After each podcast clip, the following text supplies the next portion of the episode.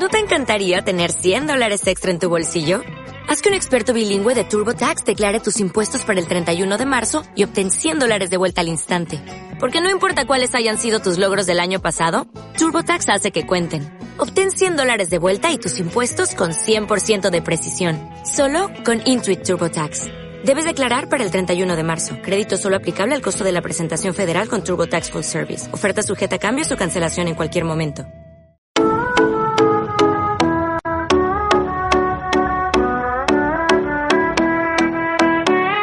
¿Qué tal? ¿Cómo estáis? Bienvenidos a Oposiciones de Educación. Yo soy Diego, maestro, profesor y preparador de oposiciones, creo que también locutor de radio.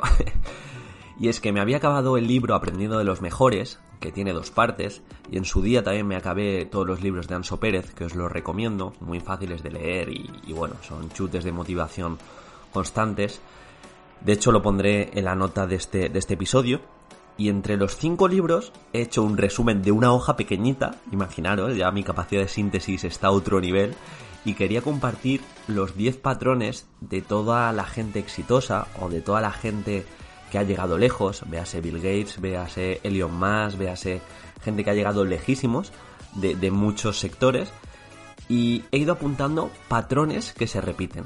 Bien, entonces he extraído 10 patrones de esta gente exitosa y creo que podemos hacer con esos 10 patrones el decálogo del buen opositor, porque tiene una transferencia espectacular a las oposiciones. Al final, el buen opositor, si extrapolara esa vida de mejora continua a su vida diaria, estoy seguro que seguiría mejorando, mejorando, mejorando y haría una bola de nieve espectacular. Entonces lo dicho, vamos a trabajar en los 10 patrones de gente exitosa el decálogo que ha de seguir el opositor también.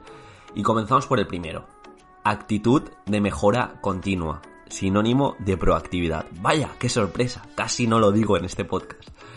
Y es que toda esta gente no se contenta con llegar a un objetivo y quedarse ahí, sino que siempre busca mejorar. No sé si habéis escuchado alguna vez que cuando piensas que estás estable en la vida, cuando piensas que tienes cierta estabilidad, es mentira porque el mundo sigue girando, el mundo sigue evolucionando y o te adaptas a los nuevos tiempos, te adaptas a la evolución tecnológica, a la evolución incluso de las mentes humanas, o estás decreciendo. Y esto es así en todos los ámbitos. Mm, extrapolado a las oposiciones, típico opositor que ha sacado muy buena nota pero se ha quedado a poquito de la plaza e intenta replicar lo que hizo en la última oposición hace tres años en esta oposición. ¿Qué pasa? Que en tres años ha habido un montón de actualizaciones, eh, ha habido mejoras en todos los ámbitos educativos, las tendencias han ido evolucionando, entonces no podemos estar estables, no podemos tener esa sensación de, bien, ya estoy, ya he llegado al objetivo, ya está, no hace falta que me, que me esfuerce más.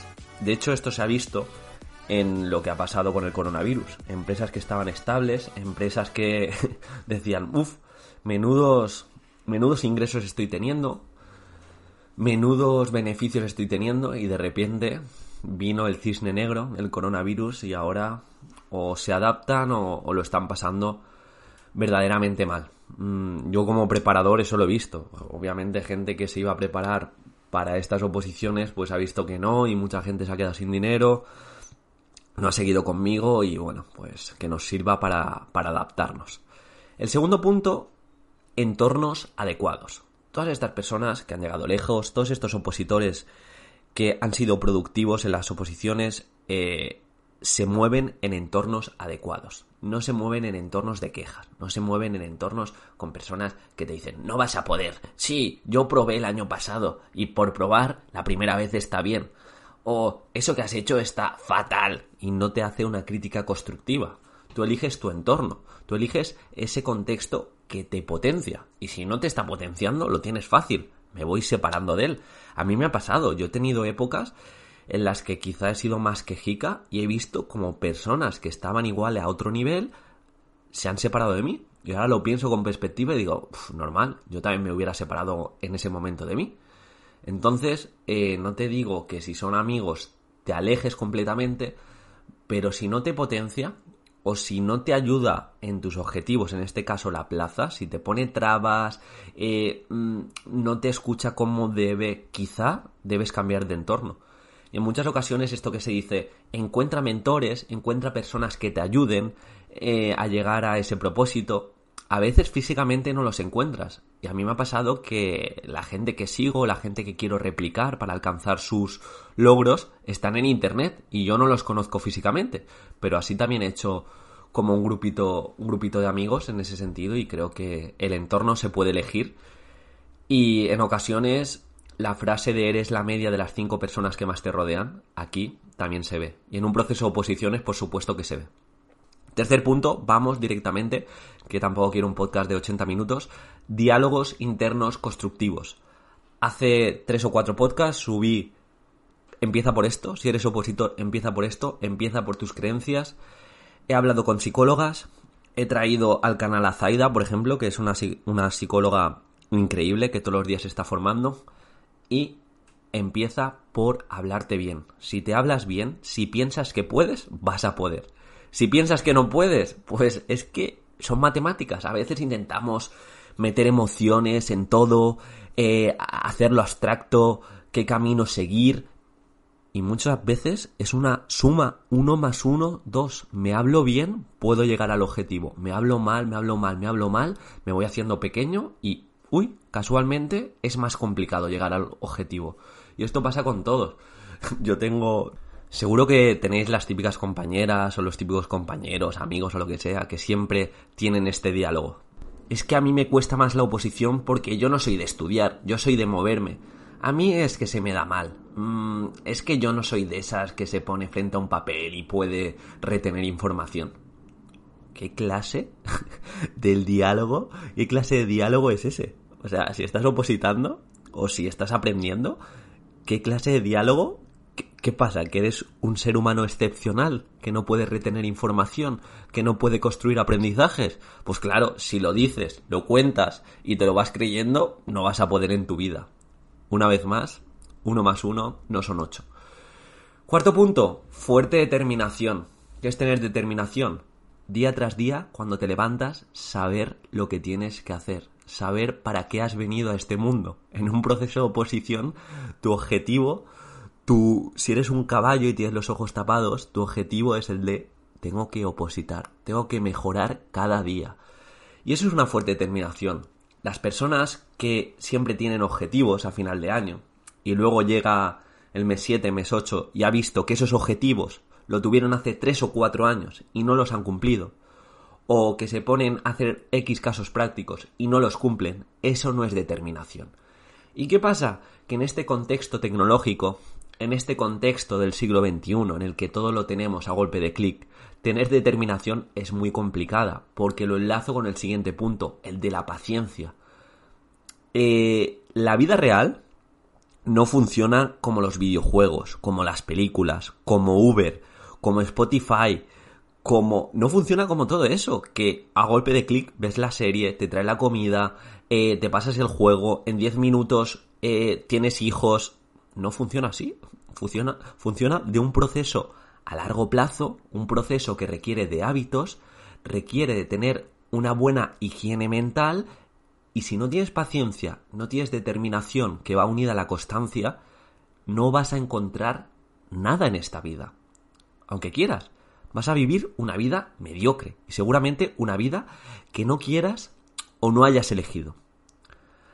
Hay, hay un mentor de Tim Ferris que, es polaco y siempre dice, decisiones fáciles, vida difícil.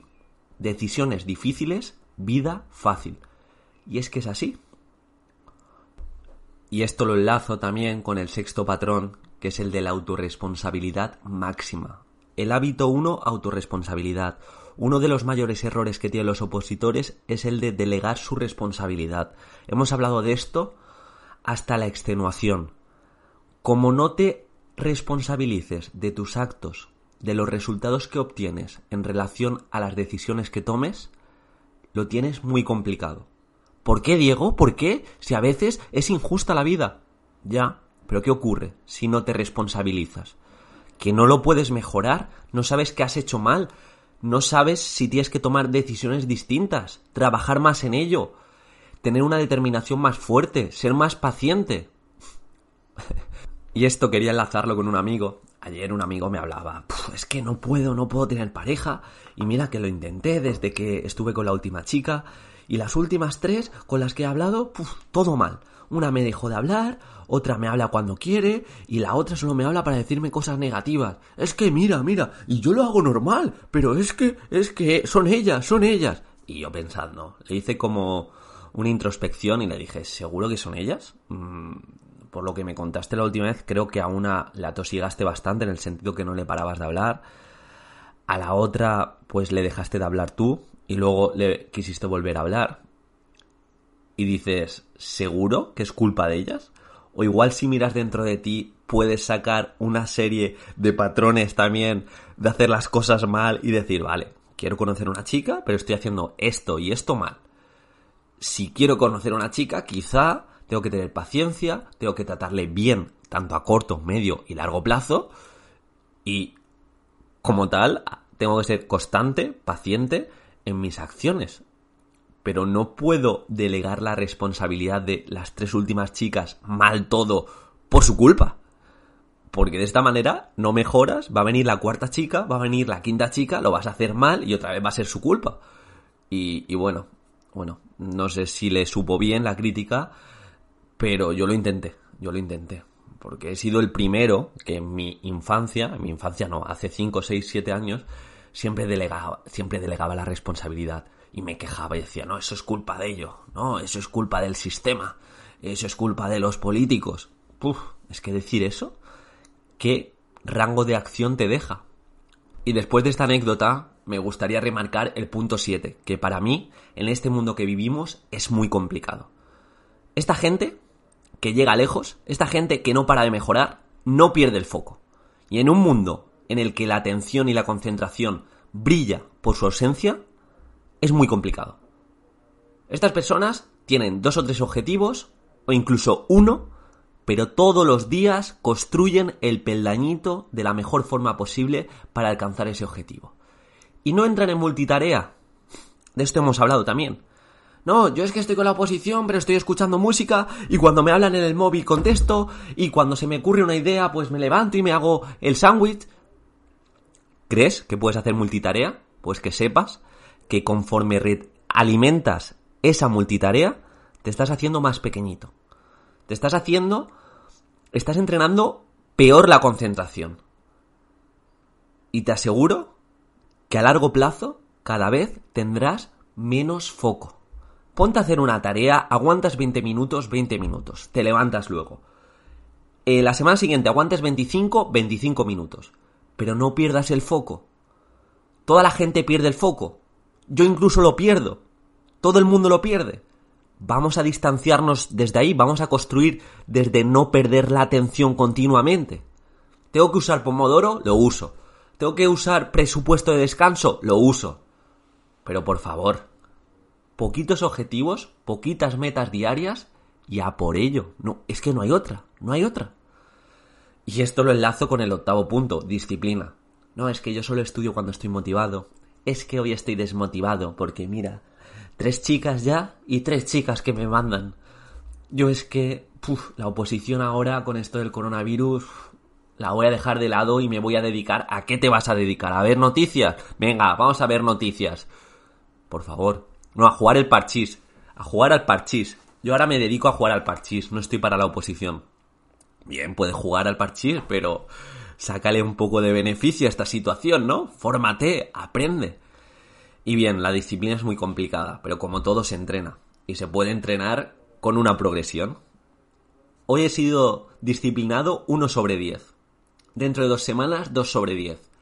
Y si sigo construyendo esa constancia y esos pasitos poco a poco, dentro de 5 o 6 semanas seré disciplinado 8 sobre 10. Y es que se entrena.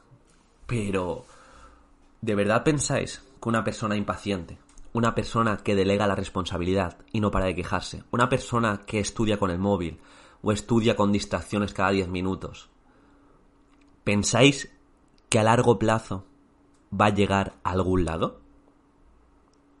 Quizás llegue a algo, pero va a llegar a, a, su objetivo más pequeño sin saber su potencial. Tú recapacita. Todo el tiempo que pierdes, todas las cosas que haces mal en un día, si mejorases un 10%, un 15%, ya te estás exponiendo a ese objetivo con un potencial mucho mayor. Pero es que no lo queremos ver, no lo queremos sacar. Porque estamos en un contexto de desidia, de desmotivación, de que no me llenan las cosas, de que lo quiero todo ya y no vamos a ningún lado. Y cómo no, los últimos dos patrones. Personas de acción. No eres lo que dices, eres lo que haces. ¿Cuántas personas, cuántos amigos, cuántas amigas siempre os están hablando de los objetivos, de que quieren cambiar su vida, de que quieren sacarse tal título? Y miras cinco años vista y están igual. Te han hablado de los mismos objetivos y piensas, a ver, a ver, me voy a sentar. Ese objetivo que quieres, dedicándole una hora cada día, durante cuatro meses, al quinto mes lo tienes. No, pero es que no tengo tiempo. Ah, ¿no tienes una hora? No, es que no tienes la determinación para conseguirlo. O no eres una persona de acción, eres una persona que habla más que hace. ¿Y qué ocurre cuando hablas más que haces? Pues que siempre dices lo mismo y tampoco tienes mucho que aportar. Porque la persona que, que hace, luego habla, puede hablar de eso que ha hecho y ya tiene esa experiencia y puede ser incluso más interesante. Pero es que cuesta tanto, cuesta tantísimo, que de verdad yo no lo entiendo. A mí me pasa muchas veces, hasta que ya se ha acabado, ¿eh? Si algo he mejorado en los últimos 7 u 8 meses es que voy a hacer esto, no, pero necesito... Va, dame un lápiz que lo voy a hacer con un lápiz. No necesito una regla, lo hago. ¿Tengo que sacar el podcast? Pues mira, lo hubiera sacado tres o cuatro meses antes. ¿Tengo que hacer un episodio, hacer una entrevista? Voy a intentar hacerlo con este chico. Sí, pero es complicado. Ah, yo le escribo. ¿No me contesta? Le escribo una segunda vez. Ya me ha contestado, le escribo una tercera y así veo, pues ya paro. Pero personas de acción, personas que hacen las cosas. Y esto lo conté en el podcast de Aprendiendo de los errores de los demás, el error de la programación. Y es que me acuerdo una chica de la academia que siempre me decía, Diego, eh, yo en la programación voy a sacar un 10, lo estoy seguro. Tengo una pedazo de programación, voy a sacar un 10. ¿Cómo eres capaz de decir eso? Eso no estoy hablando de personas de acción, estoy hablando de personas que hablan de cosas que aún no han pasado. Si me dijera voy a sacar un 10 y eso está acompañado de una práctica brutal, por cada minuto de exposición voy a ensayar 15 o 20 minutos, entonces luego vas a sacar un 10, sacas el 10 y me dices, mira, te lo dije. Digo, ¿cómo lo sabías que ibas a sacar un 10? No, es que he estado practicando por cada minuto de exposición casi media hora. Imagínate si lo llevaba preparado. Pero no, es una persona que habla que va a sacar un 10 y luego no practica acorde a ello y finalmente ¿qué ocurre? Pues que ni un 10 ni nada. Y aprovecho esa situación para si escucha esto, que no le pase más. Claridad en sus metas. Último patrón, de gente que llega lejos. Extrapolado a las oposiciones, muy sencillo. No te pueden preguntar a ocho meses vista de la oposición o a siete meses, ¿cuál es tu objetivo? Mi objetivo es sacar plaza. No. Claridad en tus metas es hacer la meta o el objetivo grande mucho más pequeñito. Estamos en octubre, me presento en junio. ¿Cuál es tu meta? Mi meta es hacer cada semana estudiarme un tema bien, resumirlo, hacer un supuesto práctico y acabar un punto de la programación. Esas son mis metas. ¿Y qué vas a hacer para ello? Pues mira, los lunes y martes tengo estructurado el tema. Todos los miércoles hago el supuesto práctico. Jueves repaso el tema. Y viernes me pongo la programación. El domingo me lo quito. Y el sábado repaso todo lo que he hecho para mejorarlo. Claridad en tus metas. No, es que quiero perder peso. ¿Quieres perder peso? Lo de siempre. Quiero perder dos kilos. O quiero mirarme al espejo y estar cómodo conmigo mismo. ¿Cómo lo consigo? Vale. Voy a cuantificar mi peso, voy a cambiar mis hábitos, voy a hacer ejercicio lunes, miércoles, viernes y domingo. No sé, claridad en tus metas. No, es que yo quiero leer más. No. Quiero leer más, pero voy a leer todos los días, aunque sea cinco minutos. Y sabré que respecto a mi yo anterior, voy a estar leyendo 35 minutos más por semana. Luego ya veremos si tengo inercia de hacerlo más. Pero a largo plazo son horas, días, meses. Y hemos de empezar por lo más pequeñito, pero con nuestra claridad en las metas, lo que queremos conseguir y cómo lo queremos conseguir. Recapitulando, 10 patrones de opositores con éxito, 10 patrones de gente que llega lejos. El primero, actitud proactiva, mejora continua. El segundo, se mueven por entornos adecuados.